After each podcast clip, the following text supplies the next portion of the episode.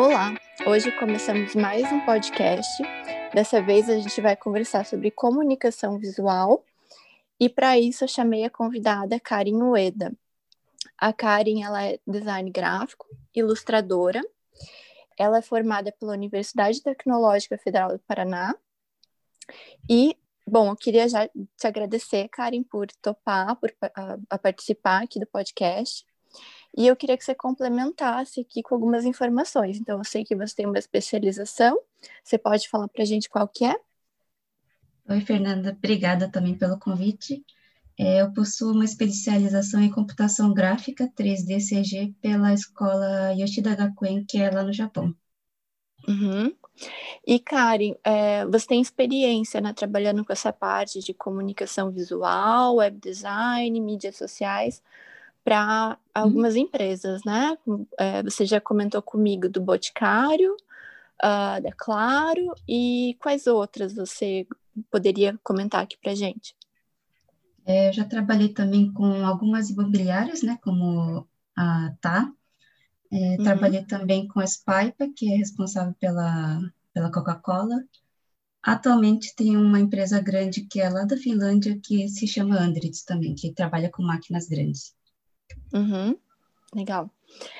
Então, Cá, essa semana, né, na, na, disciplina de escrita e submissão de artigos científicos, é, o objetivo é discutir sobre a apresentação é, da pesquisa e de qualquer tipo de conteúdo científico.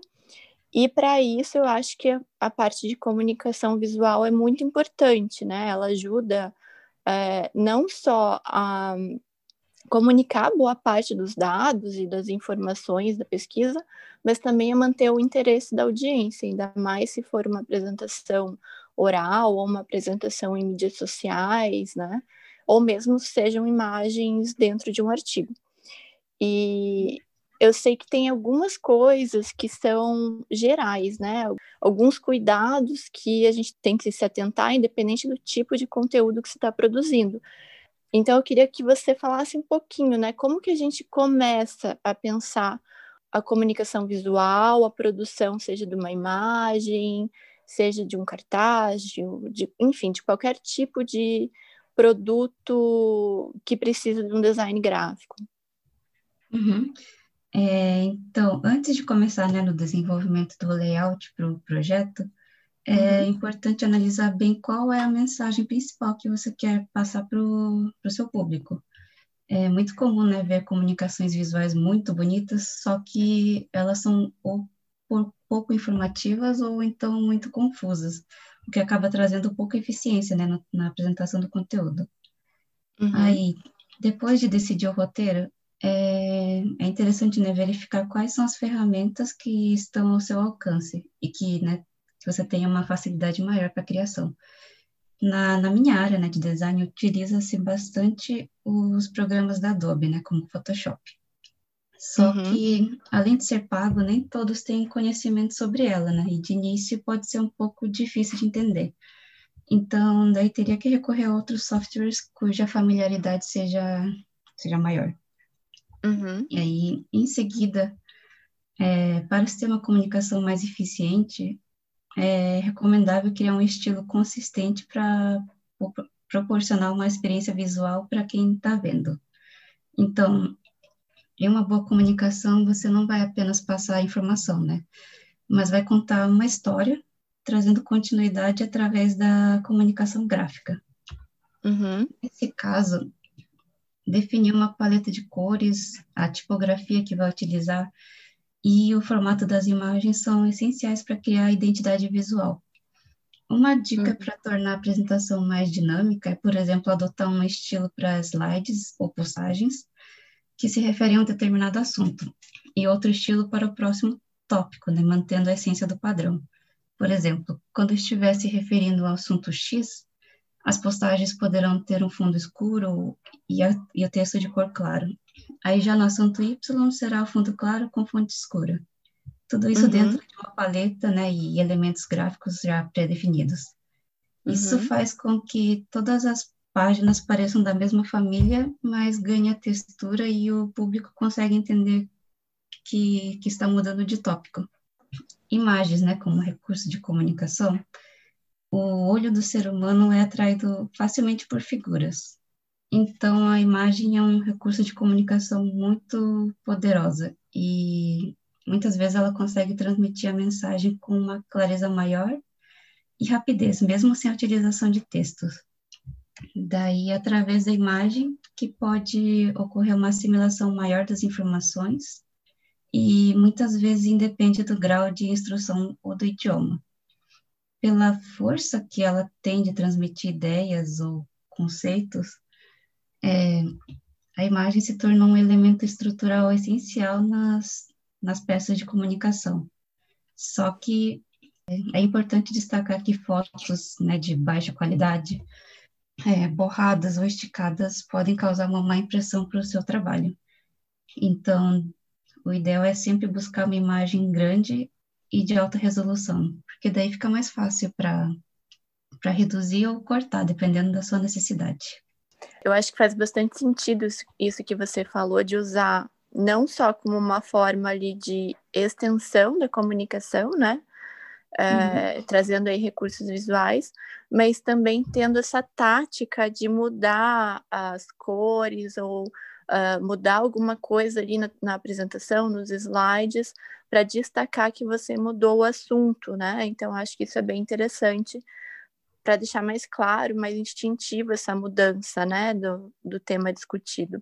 Bom, então a gente já, uh, já sabe que a escolha dessas imagens, desse conteúdo e da apresentação, elas têm que vir junto de um roteiro bem pensado e de uma forma de apresentar essas informações de forma que né, faça sentido com aquilo que está sendo tratado. E aí vai desde o tema né, que você apresenta, até mesmo outras questões que tenham a ver aí com a legibilidade, ou como você falou, né, a qualidade das imagens, coisas que vão, é, que podem facilitar, se você coloca em boa resolução, né, uh, pode facilitar a leitura ou que podem dificultar, né, e acabar depreciando o trabalho de uma pesquisa que a pessoa teve ali bastante esforço para colocar em prática. E, Cá, eu queria perguntar para você, então, na hora que alguém está pensando em produzir um material gráfico, sejam slides aí, ou sejam uh, imagens, quais são os cuidados ali essenciais que, que se deve tomar? Que tipo de coisa é, se deve pensar na hora de construir esse slide ou imagem? Uhum. É, então, é, dentro do design gráfico, a diagramação é um processo fundamental para a criação dos materiais gráficos, porque é nesse setor que se pensa na melhor forma de, de organizar e distribuir os textos e imagens. E a diagramação não é somente uma questão de estética, né? Ela é muito mais pensada na funcionalidade do, da peça, fazendo com que as informações mais importantes sejam destacadas de forma é, clara e harmônica. Para criar uma boa diagramação, alguns conceitos são essenciais para se obter esse resultado, a começar pelo alinhamento das peças dentro de um grid. Grid é um elemento técnico formal caracterizado por um conjunto de linhas auxiliares, vertical e horizontal, ou retângulos, que traz uma base para a construção das peças de comunicação visual. Ele é basicamente uma grade, né? Uhum. É, e ele ajuda a criar o alinhamento das caixas de texto, imagens e gráficos, além de definir o espaço entre os conteúdos, linhas e colunas, de uma forma que traga nessa harmonia e conserve uma consistência visual do, do seu layout. Daí são várias opções de grid e é importante ver o que se adequa melhor ao seu projeto. Mas um item fundamental a se pensar é a margem. A, as margens são espaços em branco entre o limite da borda e o início do conteúdo. É, elas são responsáveis pelo, pelo respiro visual, que são muito importantes para deixar o layout visivelmente mais agradável e proporciona descanso aos olhos. Para peças impressas, é muito importante ter uma margem boa para evitar problemas na hora de corte em materiais encadernados ou para criar molduras. Ainda né, dentro da área do design gráfico, na hora de fechar um arquivo para impressão, é comum colocar uma sangria e uma marca de corte. Sangria é o espaço excedido da área final do impresso. Por exemplo, quando você quer imprimir uma imagem que vai até o limite do papel, é importante deixar uma margem a mais, fora desse limite, para que, né, quando for feito o corte após a impressão, ela não seja prejudicada. Uhum. Daí, além da sangria, as marcas de corte são linhas que indicam onde deve ser feito esse corte depois do material ter sido impresso. E daí é importante ver com cada gráfica qual a, a distância ideal para essas marcas de corte em relação à margem do seu documento. Mas, em geral, é de uns 5 milímetros. Uhum. E cá, essas margens, elas são importantes né, não só no material impresso, mas também nesses materiais, como por exemplo nos slides, né? Até para ter essa questão da, da moldura, do respiro visual. Uhum. Isso. Certo. E você comentou ali no início que né, diagramação é essencial para que se coloque alguns elementos em destaque dando ali uma impressão de hierarquia, né, de quais elementos são mais centrais naquela imagem ou naquele nesse trabalho, né, de design gráfico. E eu queria te perguntar, então, dentro disso, da hierarquia e de é, formas de dar destaque, como que a gente pode fazer isso? É, para dar destaque, a hierarquia serve para guiar o leitor onde ele deve começar a leitura e para onde ele deve ir em seguida, porque ela uhum. serve para dar ênfase né, aos, aos elementos visuais. E para trazer essa hierarquia entre os componentes, o contraste é um recurso muito útil para proporcionar esse destaque dentro do material. E são várias formas de criar essa ênfase. Ela pode ser feita com, com diferentes escalas e espessuras, pode alterar as cores ou usar, ou usar diferentes estilos de fontes. Uhum. Mas tem que se atentar com a legibilidade, porque uma fonte grande demais dentro de uma apresentação pode remeter a um visual mais bagunçado, infantil, e causar um certo desconforto. Assim como colocar uma fonte muito pequena pode dificultar a leitura. É, em apresentações de slides, o ideal é não colocar fontes menores que 28 pontos. E em peças impressas, o menor tamanho aceitável em geral é 5 só que normalmente esse tamanho é usado mais em notas de rodapé. Bom, e eu só queria comentar ali que você falou, né, da escala da fonte, e é muito comum na, na arquitetura, né, né, na minha formação como arquiteta urbanista na, na universidade, e imagino que para muitos dos que estão escutando que também têm essa mesma formação, também devem lembrar disso, mas acontece com frequência de um, ser colocado em slides mapas ou plantas que tem ali que precisam de uma de uma legenda para que se consiga entender o mapa ou a planta e que daí nos slides elas aparecem muito pequenininhas, impossíveis de serem lidas.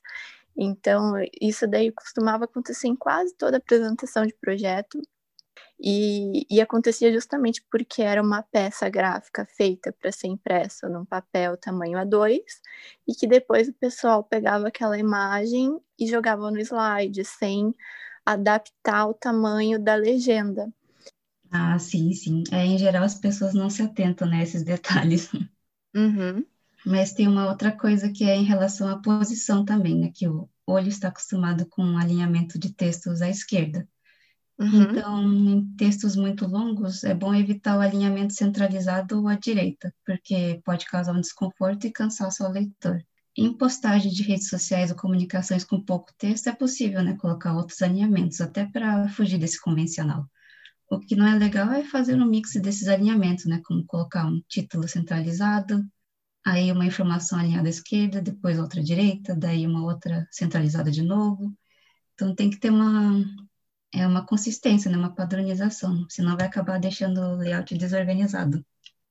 Uhum. E em relação ao texto em cima ou embaixo da, de alguma imagem ou gráfico, é que nem você falou, né? Se, por exemplo, se tiver um texto embaixo da imagem, normalmente ela vai ser associada a uma legenda, né? Então, é importante pensar qual que é a prioridade, né? Qual é o elemento que você quer que o leitor veja primeiro, se é a ilustração ou é o texto. E voltando um pouquinho sobre a questão da fonte, é, eu queria te perguntar como que ela pode ser usada para exprimir personalidade ou conteúdo. Por exemplo, uh, o que eu posso fazer, né? Que tipo de fonte eu escolho se eu quero passar uma determinada ideia. Pode ser relacionado a um produto ou a, a, a algum tipo de texto mais acadêmico. Então, o que, que a gente tem que levar em consideração na escolha da fonte? Bom, em se tratando né, da tipografia, que é basicamente o estilo ou aparência do texto, é importante saber qual a mensagem mesmo, que nem você falou, né, que quer passar porque ela pode dar uma personalidade na apresentação.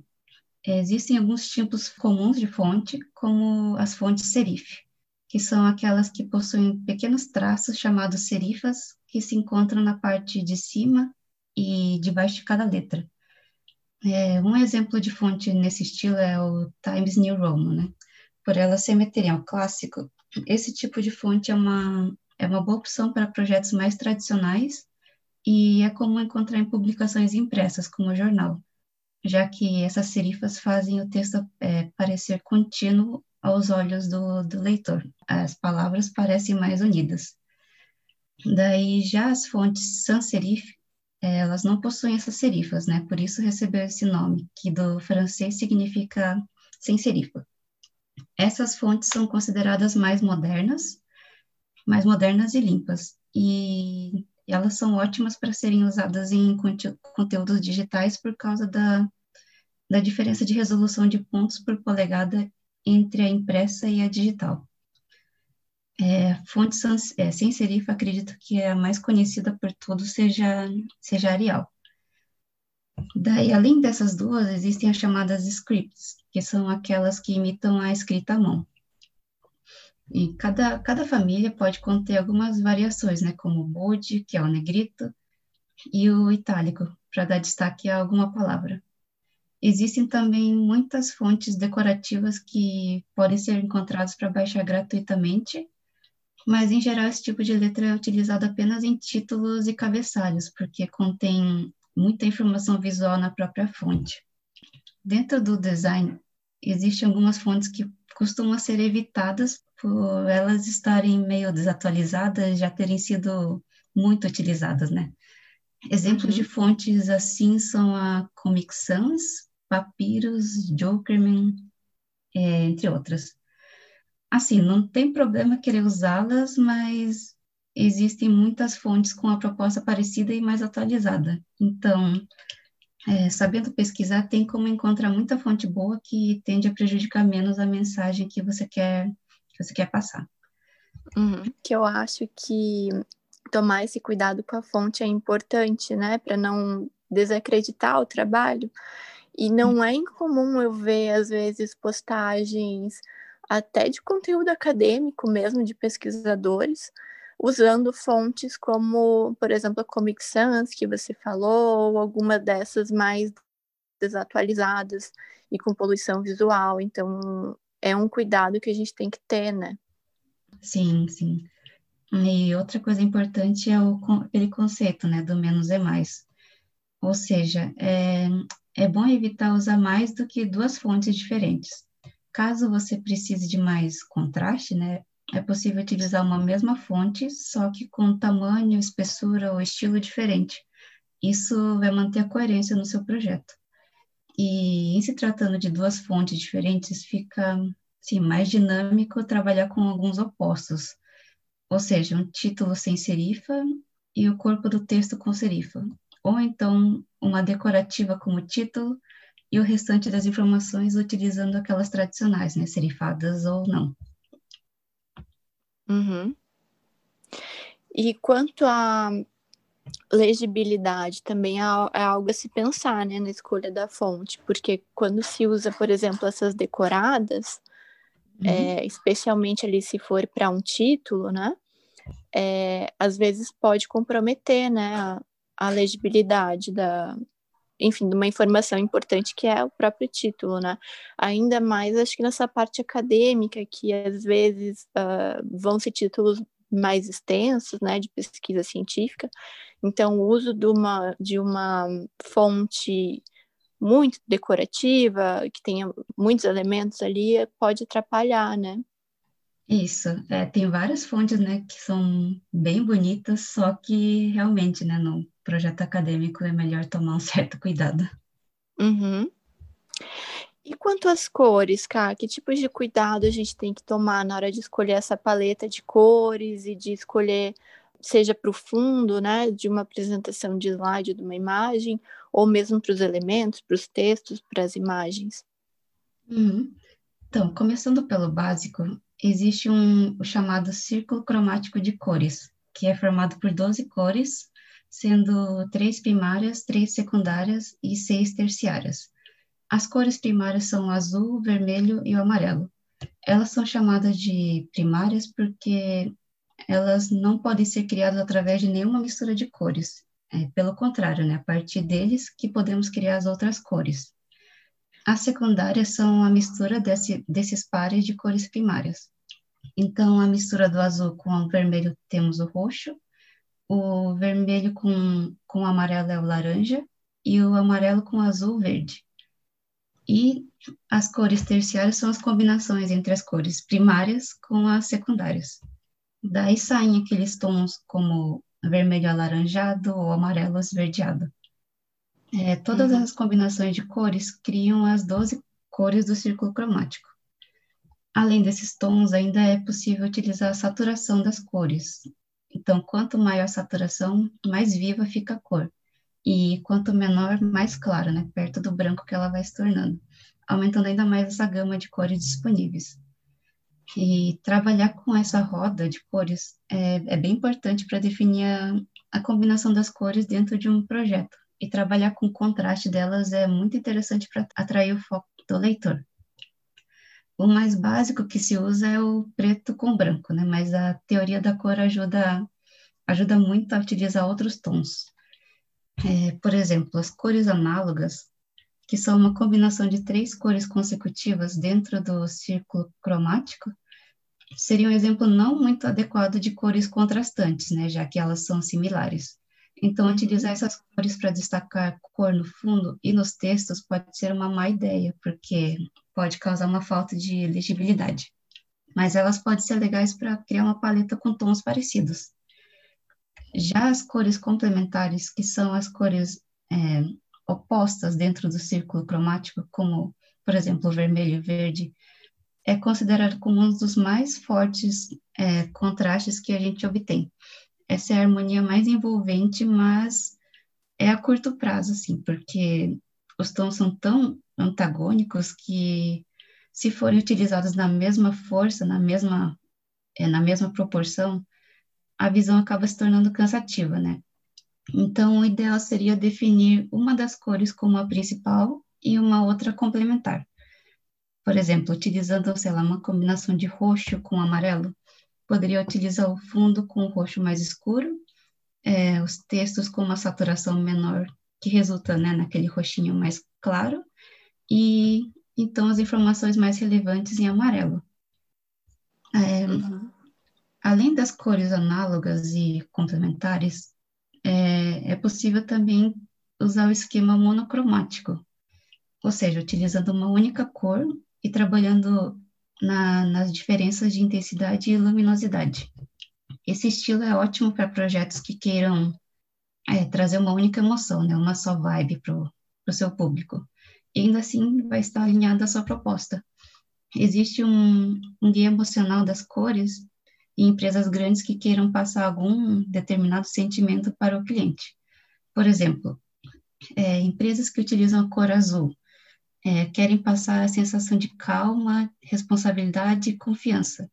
E por ser uma cor que não causa irritação, né, ao ser visualizada, ela é constantemente utilizada em empresas mais sérias e formais, né, como o ramo da saúde ou financeiro.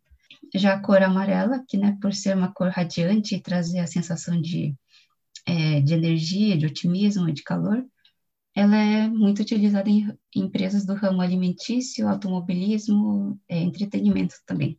E é bem interessante isso que você comentou, né? Que, por exemplo, as cores análogas, claro, a pessoa pode optar por ter cores análogas no seu, no seu projeto, né, de design gráfico, mas é importante evitar que elas sejam ali colocadas em uh, justapostas ou uma sobre a outra, porque não vai ter o contraste, né? Ou seja, se eu crio um slide com um fundo uh, cinza e daí eu coloco uma fonte cinza um pouquinho mais escura, às vezes a legibilidade não vai ficar boa, né? Isso. Uhum.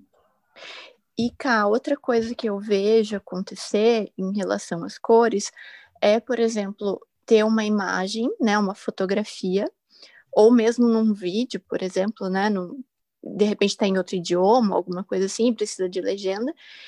Por exemplo, eu coloco uma legenda branca. Só que alguns pedaços da imagem têm um fundo branco, pode ter um edifício branco, alguma coisa ali, o que vai prejudicar a leitura de trechos dessa legenda que tipo de coisas, né, poderiam ser feitas nesse caso para evitar é, ter esse tipo de problema? É, o ideal nesses casos é ou colocar um contorno, né, com uma outra cor, por exemplo, se for branco, colocar um preto, ou então colocar uma cor no fundo dele, do, só na parte do texto, né, e trabalhar talvez com a opacidade do, do fundo para não atrapalhar muito a imagem que está por trás. Uhum. Legal. Bom, e quanto à coerência do trabalho como um todo? A gente já falou algumas coisas, né, sobre a fonte, que pode ter essa questão da personalidade, é, mas acho que tem outras questões, né, que podem levar um, um trabalho, uh, uma imagem, um pôster, um slide ter coerência. E eu até pensei em alguns exemplos, como, por exemplo, se eu vou criar um pôster de uma palestra sobre teoria da cor. Daí seria um pouco sem sentido eu fazer ele inteiro em preto e branco, né? Uhum. Ou então eu fazer um, um artigo sobre minimalismo e usar uma estética barroca. Então é quase que né, um, um contrassenso, não faz sentido aplicar isso. Então, eu queria, é, se você puder falar um pouquinho sobre a coerência nos demais elementos, além da fonte. Sim, é, em se tratando, né, dessa coerência visual, os textos e imagens elas precisam conversar mesmo, né? Pois porque elas se complementam. É, então, imagens simples e, incisivas fazem a fala do apresentador ressoar na mente do público. Então, procurar imagens que digam sobre o, né, o conceito que está sendo abordado e evitar imagens que sejam muito muito complexas, elas ajudam na composição do trabalho o motivo das pessoas olharem para elas e notarem a coerência, né, tem que ser bem claro. Assim como o motivo dessa imagem está associado à informação, né, que está sendo dada. Um exemplo básico disso é colocar uma imagem de um foguete e depois introduzir um assunto falando sobre o lançamento de algum produto novo. Uhum. E, Cá, é, eu queria te perguntar, assim, de forma bem resumida, o que, que se deve evitar? Quais são os erros máximos na hora de produzir uma imagem, um slide, um pôster, etc. É bom evitar inserir muitos daqueles efeitos nas fontes, como sombra projetada, efeito 3D, é, brilho externo, degradê. Tudo isso pode causar impressão de, de amadorismo mesmo e pode dar sensação de poluição visual, né, quando utilizado em, em excesso. Assim como é bom não exagerar naqueles efeitos de transições de slides, que pode uhum. acabar chamando mais atenção que o, que o próprio conteúdo, né?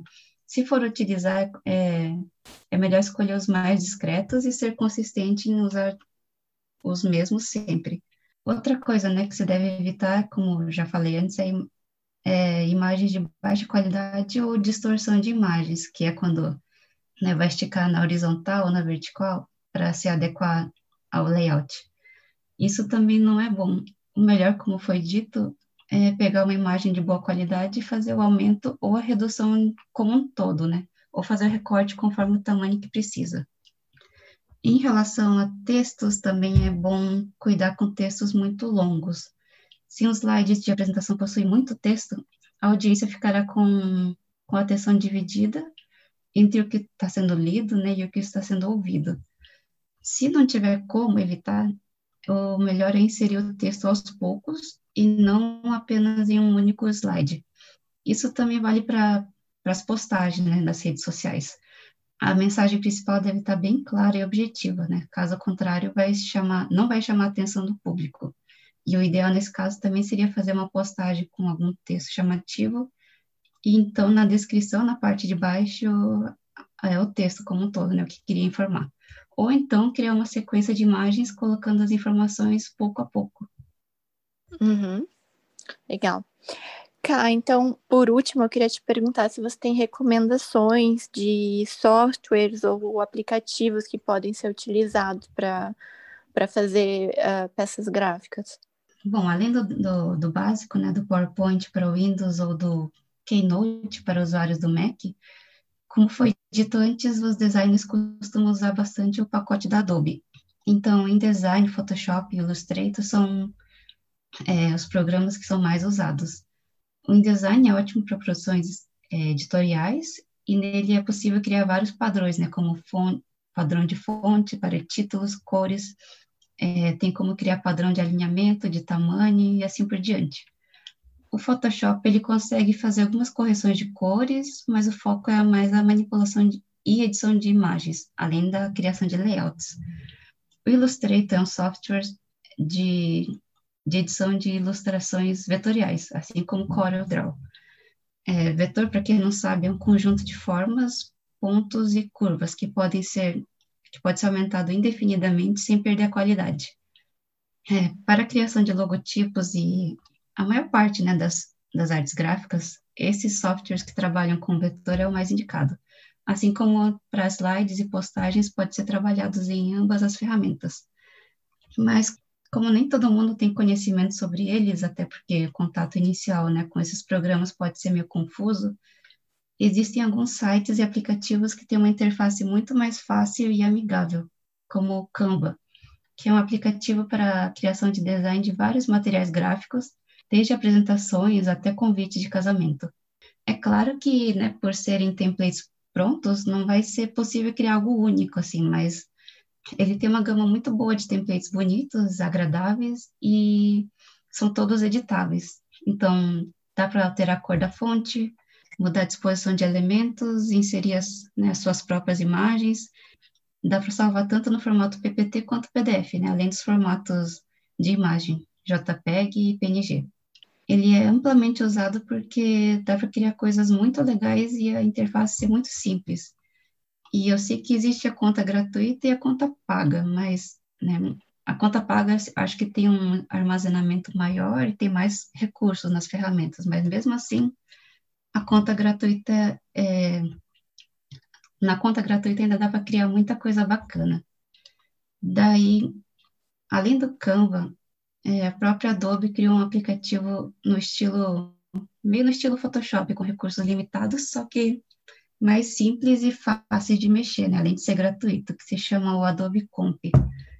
Ele tem um sistema de desenho inteligente, então é possível criar, por exemplo, um retângulo com as próprias mãos, e mesmo que fique torto, o programa corrige e transforma em um retângulo perfeito. Além disso, ele tem um alinhamento também inteligente, então só de mexer no elemento da tela, aparecem as guias para centralizar ou alinhar com os outros objetos. Seguindo nessa linha do PowerPoint, o Google possui uma ferramenta similar chamada Google Slides, que também tem foco na criação do, de apresentação slides, só que com enfoque na, na colaboração de vários usuários. Então, ela é uma ferramenta ideal para vários colegas consigam trabalhar na mesma apresentação ao mesmo tempo. E é possível também baixar a apresentação em formato PPT, PDF ou, ou então exibir direto no navegador de internet. Uhum. É, só eu queria comentar que uh, uma do, dos aplicativos, na verdade, os dois aplicativos ali que você comentou, né, o Canva e o Adobe Comp, eu costumo utilizar. E o Canva eu acho que é super útil para quem às vezes não tem tanto conhecimento dessa área de design. Então, ele já traz ali, né, designs que são harmônicos, que já tem uma composição legal de cores, com escolha das fontes e tudo. E apesar de ser possível editar algumas coisas, né? Mudar as imagens e mudar alguns símbolos, algumas coisas, ele já, já oferece ali um, um modelos que variam ali para vários tipos de, de produto, né? Que pode ser desde um menu, um pôster, um, um, enfim, tem muita coisa lá. e torna isso muito mais fácil para quem não está tão acostumado a trabalhar com imagem, né? E ele é bem uh, instintivo, né? Ele é bem fácil de mexer. Sim, sim. Uhum. E Cá, uh, você recomenda algum site que possa servir de inspiração para as imagens? Sim. É, bom, além do conhecido, né, Pinterest, que é um site de compartilhamento de imagens inspiradores, existe também um site Behance, que, é uma rede social mais voltada para designers e onde existe espaço para divulgação do trabalho. Então, lá dá para encontrar vários layouts bastante inspiradores. Bom, mantendo né, tipo, a continuação né, do websites, é, uhum. em se tratando por busca de imagem de qualidade, existem muitos bancos de imagens pagos ou gratuitos. O pago mais famoso é o Shutterstock, mas existem muitos outros gratuitos como o Pixabay e o Raw Pixel. Esse último é possível fazer 10 downloads gratuitos por dia, e por ser um site americano, tem que, tem que utilizar termos em inglês para fazer a busca. É, agora, sobre, sobre a cor, a, a primeira se chama Color Lovers, né, que é um site. Ele tem uma variedade muito grande de paleta de cor prontas. Como são os próprios usuários que alimentam essa biblioteca de cores, algumas combinações não ficam muito, muito bacanas, né? Mas já ajuda a dar um norte para quem assim, não sabe nem por onde, por qual cor escolher. Uhum. E outro site né, de cor se chama Cohesive Colors. Basicamente, você mesma decide a sua paleta e né, você coloca lá suas cores e o site corrige para que elas fiquem mais coerentes entre si. É bem interessante também. E, bom, por fim, né, um site para baixar fontes bacanas é o da Fonte. Nele é possível fazer uma busca mais direcionada, porque são divididos em várias categorias. Então, caso queira uma fonte sem serifa que seja né, diferente daquelas que vêm como padrão no computador, é só fazer a busca por fonte sans serif, que vai aparecer uma lista grande de fontes nesse estilo. Uhum. E, por último, você teria algum tipo de uh, mídia social, perfil de empresas, instituições ou influencers que você considere que tem uma boa comunicação visual? Sim, tenho três. A primeira é uma marca de roupas feminina que possui um estilo delicado e slow fashion. A página do Instagram possui um feed muito muito coeso, né? E, em que existe um cuidado com as cores, com a composição das imagens, é, a qualidade nas fotografias. E uhum. daí um outro exemplo de, é de uma influenciadora chamada Melina Souza, né? Proprietária da conta Tea with Mel que possui fotos harmônicas e utiliza um conjunto de filtros né, semelhantes para manter o feed consistente. E, por uhum. último, é uma agência de comunicação de Curitiba, que é voltada para as causas sociais e ambientais. Pelo fato né, dela, dela querer causar impacto, as postagens também possuem uma mistura de cores bem fortes. Então, é, a agência usa bastante tons de laranja, amarelo, vermelho, é, e as imagens simulam recorte e colagem de revistas e livros, né, transformando em um feed mais autêntico. E existe uma coerência entre o texto e a imagem, né, que representam de forma clara o posicionamento no mercado. Uhum. Legal. Cal, eu queria te agradecer por participar novamente né, do, do podcast e por todas as suas recomendações. Foi um prazer conversar com você. Imagina, eu que agradeço pelo convite.